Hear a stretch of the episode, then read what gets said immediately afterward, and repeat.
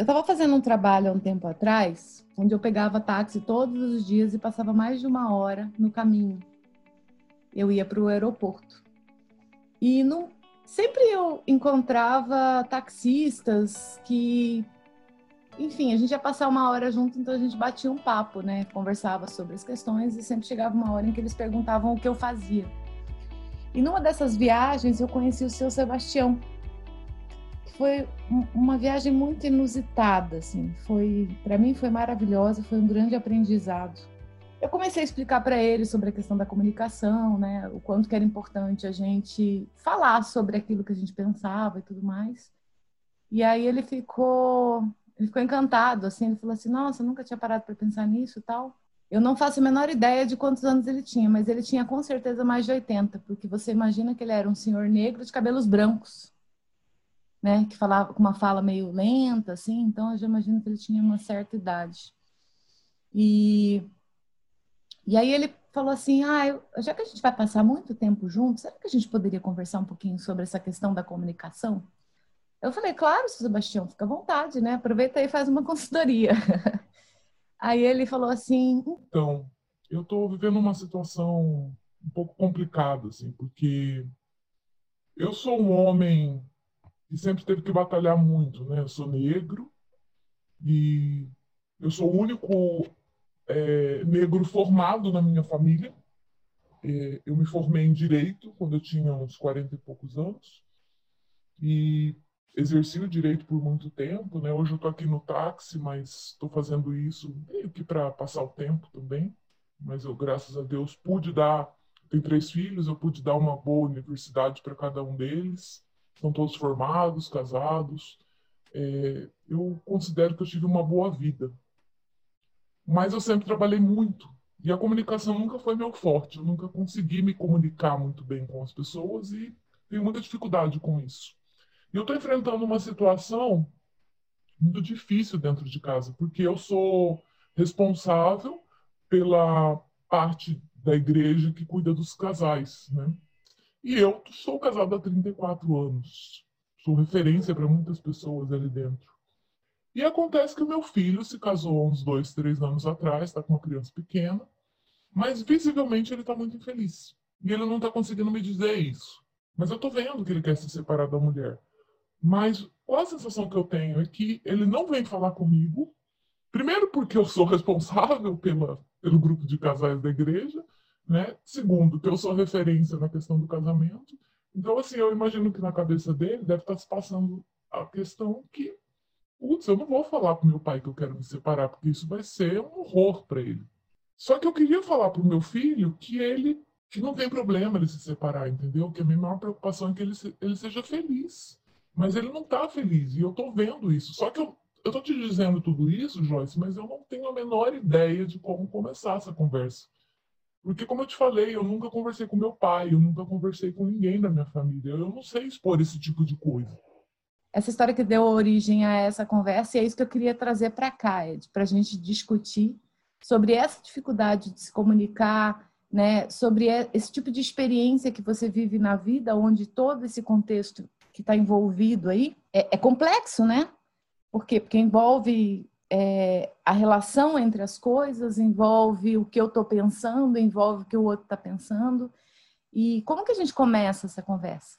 Quando se fala de comunicação, de troca, né, de relações, de ter a coragem de falar o que quer, mas sempre essa coragem, sempre essa vontade de falar o que quer, ela, ela fica atrás, sempre num, num degrau abaixo, porque o que vem primeiro na cabeça da pessoa são todos os elementos que levam a pessoa a não falar. É, e quando a gente vai falar, quando a gente quer falar, nós estamos muito distantes de uma de um momento, de uma de uma situação em que você tem a liberdade total e plena de abordar qualquer questão sem levar em consideração as histórias, as crenças, tudo que está por trás. Por isso que o Sebastião tem dificuldade de falar com o filho, por isso que o filho tem dificuldade de falar com o Sebastião. O que, está emperrando? A cultura por trás, né? a história por trás. E nenhum deles consegue falar. Né? Olha que absurdo, né? Ambos estão sofrendo. O pai percebe que o filho não está bom, mas não tem coragem de falar porque o pai também não sabe como falar. E o filho, tendo vontade de falar para o pai, também não tem coragem por causa de todos esses elementos. Porque já imaginavam que viria um julgamento imediato e direto de tudo. Não tem a menor dúvida disso. É, mais do que isso, né? Já, já imagina todo o cenário, né? Já imagina o que, que, a pessoa vai falar, já imagina tudo, assim. Então, já, tipo, como, como fica travado nessa nesse campo imaginativo aí, não, se eu falar isso, você vai dizer isso, isso, isso, se eu, você vai dizer isso, isso, isso, então é melhor não falar. Sim. Né? Sim. Sim. E para tirar essa ideia do outro, quando a pessoa começa a falar, é óbvio que em nenhum momento essa fala tem que vir acompanhada de julgamentos ou de coisas pré-definidas. Você já trava na hora. Você já, já trava, na hora. Imediatamente você trava. Né? Então, que legal se o pai tivesse condições de chegar para o filho e falar, né? Olha, lá na, lá na igreja aconteceu isso, tal, um outro casal teve determinado problema, situação. Né? E acho que eles vão chegar a se separar realmente porque não há mais condições, né? E eu estou, o pai falando, né? E eu estou até aconselhando, porque nesse cenário, isso ajudaria o filho a enxergar que o pai não é um, um, um defensor e que vai julgar que o casamento obrigatoriamente tem que dar certo. Né? O filho cria essa ideia, que o pai trabalha com isso e é um modelo. E o filho não se abre exatamente por ter essa concepção. Nossa, então, mas aí eu estou pensando aqui nessa tua sugestão, é, mas é altamente complexo isso que você está sugerindo. Porque você usa da comunicação e você usa de um caso para você causar uma reflexão no outro e fazer com que aquela pessoa é, tire uma conclusão por si só. É isso que você está propondo, certo? É, nesse caso específico, é, é para permitir que os canais se abram. Uhum. Então, então, veja só, né? O, o comentário é para você deixar o outro. E nós fazemos muito isso no nosso dia a dia, né, Joyce, em termos de trabalho. Antes da gente passar tudo que a gente quer, a gente deixa um ambiente favorável para que as pessoas se sintam à vontade em perguntar e refletir e questionar, porque nós não vamos julgá-los. Acho que o princípio é o mesmo, né? É, só que eu acho que o que eu sugeri para ele, Ed, como é que eu vou dizer? Eu fui mais no campo da vulnerabilidade e do sentimento. Porque eu acho que quando a gente está numa relação com alguém, a gente precisa entrar num campo afetivo mais profundo para a gente poder estabelecer esse tipo de conversa. O que, que acontece, né? Primeiro, eu comecei a provocar ele para entender o que, que ele estava sentindo com tudo isso. Eu comecei a perguntar para ele, seu Sebastião, como é que você se sente, né? Quando você está olhando para o seu filho vivendo essa situação. Comecei a perguntar para ele, ele começou a me dizer assim, ele começou a falar, ah, eu eu me sinto muito frustrado, eu queria muito que meu filho fosse feliz. Eu vejo que não está fazendo bem nem para ele, nem para a mulher, nem para o filho, sabe?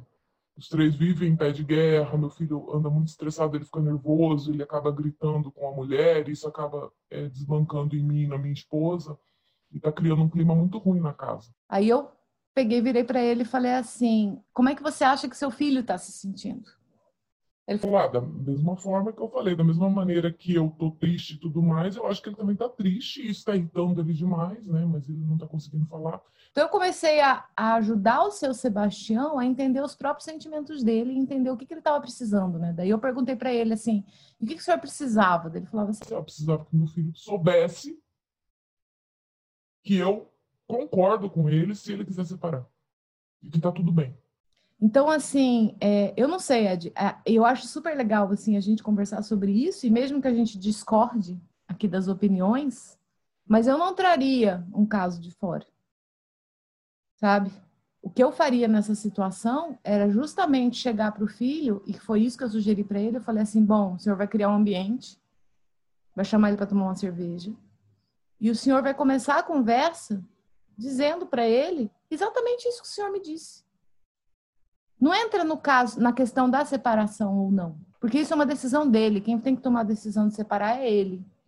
Eu acho que o senhor tem que conversar com ele sobre como o senhor está se sentindo e da sua necessidade de ver ele bem e ajudar ele a se abrir nesse campo emocional, entendeu? De ajudar ele a entender o que, que isso está causando nele. Porque pode ser que ele decida não se separar. Mas o fato dele conversar sobre os próprios sentimentos dele e entender o quanto que isso está causando mal para ele mesmo, mas mostrando que o Senhor está do lado dele, eu acho que isso já é uma grande coisa, porque dane-se se ele vai se separar ou não vai. O problema não é separar ou não, o problema é o fato dele não estar bem que está causando todo esse desconforto, entendeu? Então, por isso que quando você falou isso aí, eu fiquei meio assim, sabe? Eu fiquei, putz, não sei se eu adotaria esse campo na, na verdade, o objetivo seria chegar onde você está. Uhum. Eu só imagino que o Sebastião fazer isso, é, muitas pessoas não, nesse, principalmente no momento dele, não, não conseguiriam entrar diretamente no assunto entre eles. Tá. Quando eu falei de uma relação fictícia, é como se fosse uma, uma pequena muleta que encorajasse a pessoa a falar no nível do sentimento e servisse de caminho para chegar no que você acabou de falar. Então, o que você acabou de falar é o ponto final. Eu, o que eu não acho que existam, no caso de Sebastião, que legal que deu certo, talvez você tenha até percebido. Eu não sei, que, né? É, né? O, o, que eu vejo seria assim, como as pessoas têm muita dificuldade de pegar o filho de cara e falar e se abrir dessa forma, é trazer um, um comentário. E quando eu falei, seria um, um comentário, é como se fosse assim, um, um apoio que servisse de caminho para que ambos pudessem falar dos sentimentos. É como se, o Sebastião falasse desse caso à parte, exatamente igual ao que está acontecendo com ele e com o filho. É, seria só como se fosse assim: nossa, a gente está vendo uma entrada em comum para poder imediatamente chegar e falar, como se fosse assim, depois de trazer o caso, falar assim: filho, não é mais ou menos esse cenário que você e eu estamos sentindo, ou que eu estou sentindo também. É, é só uma ideia de uma de, um uma caminho. bengala, de um caminho que chegaria ao que você acabou de falar, porque só vai dar certo se chegar ao que você acabou de falar. E o que você está sugerindo é, ao invés de começar falando de si mesmo, que para a maioria das pessoas é muito difícil, você Sim. traz um caso externo. E eu acho que esse caso ele não pode ser fictício, não. Eu acho que ele realmente ele tinha que buscar alguma situação real. Sim. Para para que a pessoa ela pudesse ali identificar uma abertura. É isso que você está falando, né? Abrir uma, uma frestinha para essa conversa. É. é. Através dessa, desse, desse, desse recurso, né? O filho talvez percebesse que o pai está preocupado, porque as pessoas têm muita dificuldade, né, Joyce? É o acesso direto, seja por crença, por medo de se tornar vulnerável. Então, essa forma que eu citei, entre tantas outras possíveis, né, é de tornar o acesso entre as pessoas e entre as situações um pouco mais facilitado, mas teria que chegar ao que você acabou de citar. Se a pessoa vai usar 10 exemplos, se ela tem vários caminhos para demonstrar alguma coisa, é a gente está citando algumas possibilidades. Mas o resultado final, seja lá qual for o caminho, é esse que você citou. É. é. Eu acho que assim, independente do caminho que você vai adotar, eu acho que é, eu acredito que o melhor seja criar um ambiente para essa conversa. Eu acho que não pode ser nunca. Sim. Foi isso que eu falei para o Sebastião, né? Você nunca vai começar essa conversa com vocês jantando com a família inteira e de repente você solta um comentário. Não. Isso. Você vai chegar para o seu filho e você vai criar um ambiente certo para vocês poderem conversar. Sim. E a outra coisa que eu falei para ele, Sebastião, comunicação é uma coisa fluida, é uma coisa aberta.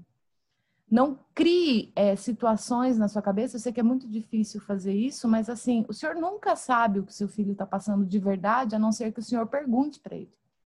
Sim. Então, tem dois ingredientes que o senhor pode usar para essa conversa, que um é estar aberto a tudo que vier e entender que isso é um ponto de vista diferente do, do senhor, né? Então, realmente, para essa conversa aberta e sem amarras, né? Sem mesmo que seja algo que te agrida, mesmo que ele fale coisas que o senhor não concorde, procure naquele momento só ouvir. Mastiga tudo antes de devolver, né? E tenta enxergar o ponto de vista dele, independente do senhor.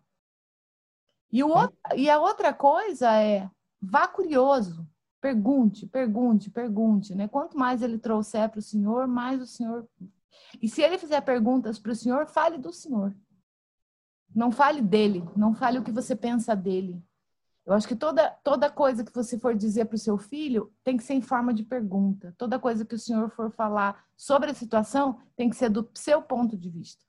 eu penso assim, eu me sinto assim, eu estou preocupado por causa disso. Não é um bate-papo que tem que ser decisivo, né? Que é um outro é um outro erro quando as pessoas vão conversar, é sair da conversa assim, eu, nossa, eu falei com meu filho e me senti vencedor da conversa. Ela não tem o objetivo de se chegar à conclusão.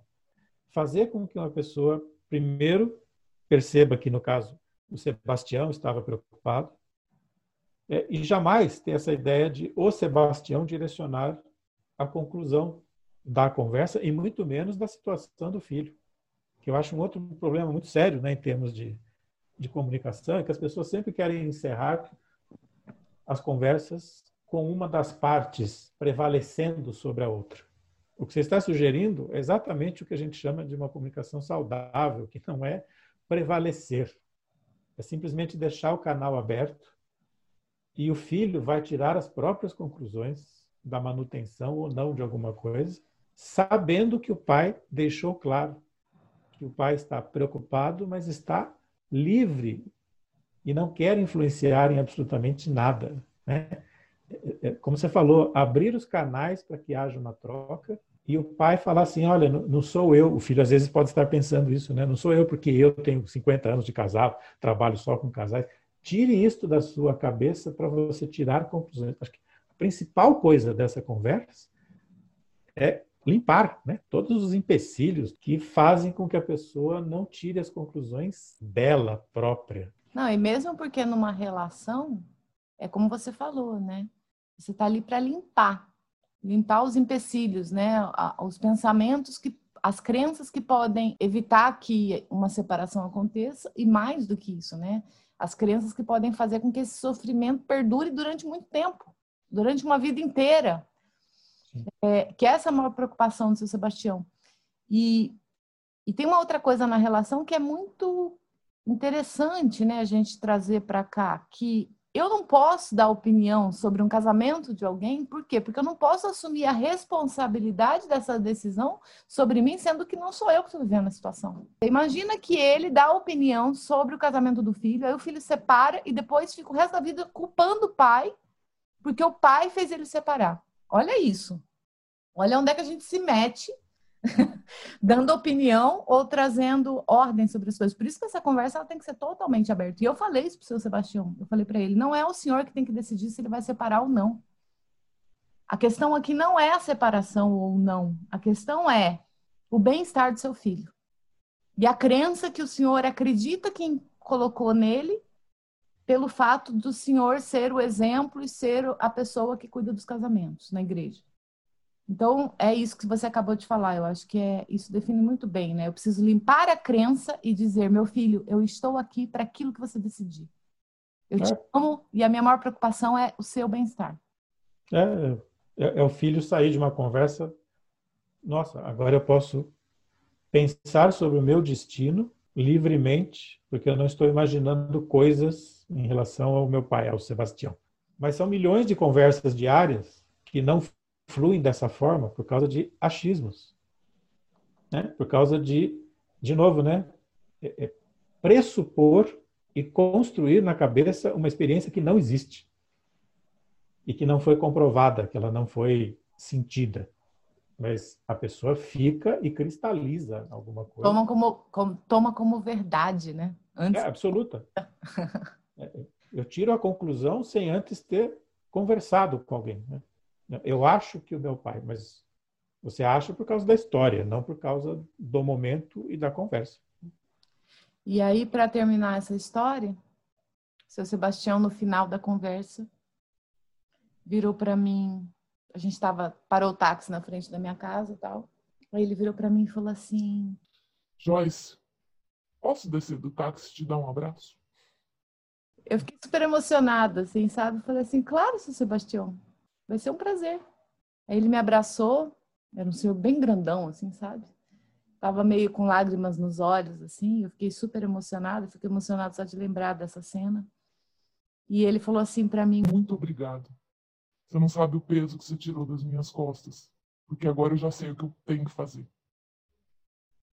Ah, você propiciou uma situação para que ele tirasse a conclusão, né? Trazer um tipo de abordagem que deixou a pessoa livre para poder falar, sentir. E insisto, né? Não, não foi uma conversa para ter conclusões.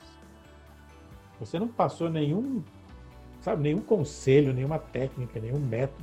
Você não quis se impor na situação para fazer o Sebastião agir do jeito que você quer. Você simplesmente permitiu que ele limpasse algumas coisas, que ele percebesse que existem outras possibilidades além daquelas que ele estava eh, imaginando antes de pegar você como cliente no táxi. Olha que interessante, simplesmente abriu outros caminhos. Ponto final. O que aconteceu com Sebastião, você não sabe, a gente não sabe, mas com certeza ele teve outros instrumentos para poder lidar com aquela situação que estava angustiando tanto a ele quanto aos, ao filho.